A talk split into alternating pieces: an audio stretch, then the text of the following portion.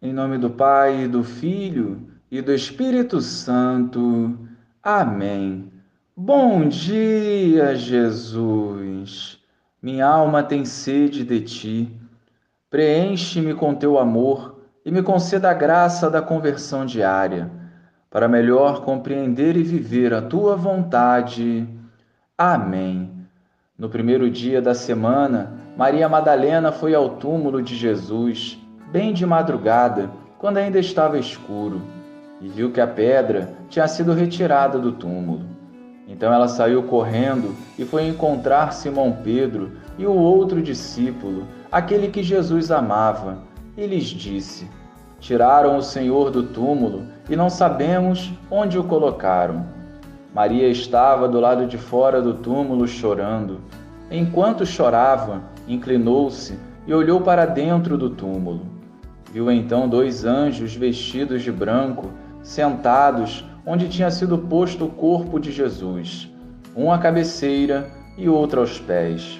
Os anjos perguntaram: Mulher, por que choras?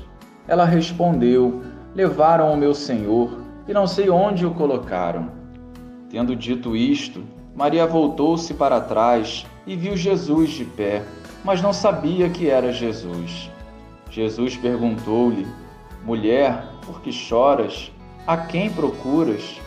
Pensando que era o jardineiro, Maria disse: Senhor, se foste tu que o levaste, dize-me onde o colocaste, e eu o irei buscar.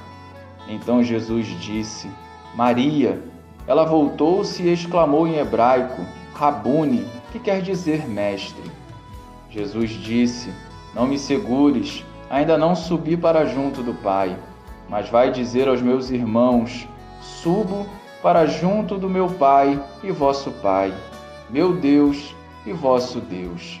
Então Maria Madalena foi anunciar aos discípulos: Eu vi o Senhor, e contou o que Jesus lhe tinha dito.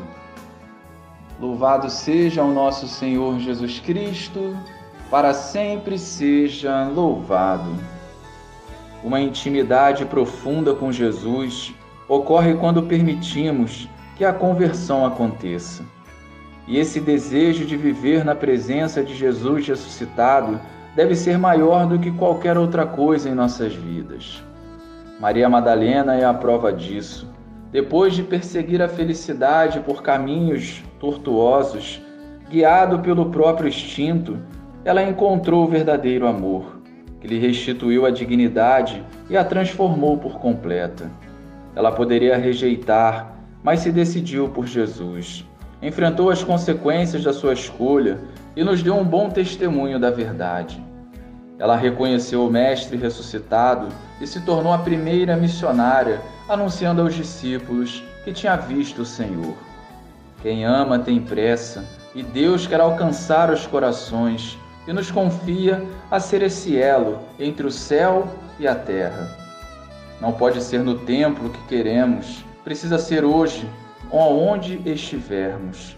Que o Evangelho, pela ação do Espírito Santo, nos fortaleça e conduza com um testemunho coerente e a coragem de anunciar as maravilhas de Deus.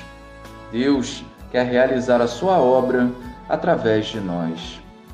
Glória ao Pai, ao Filho e ao Espírito Santo, como era no princípio, agora e sempre. Amém.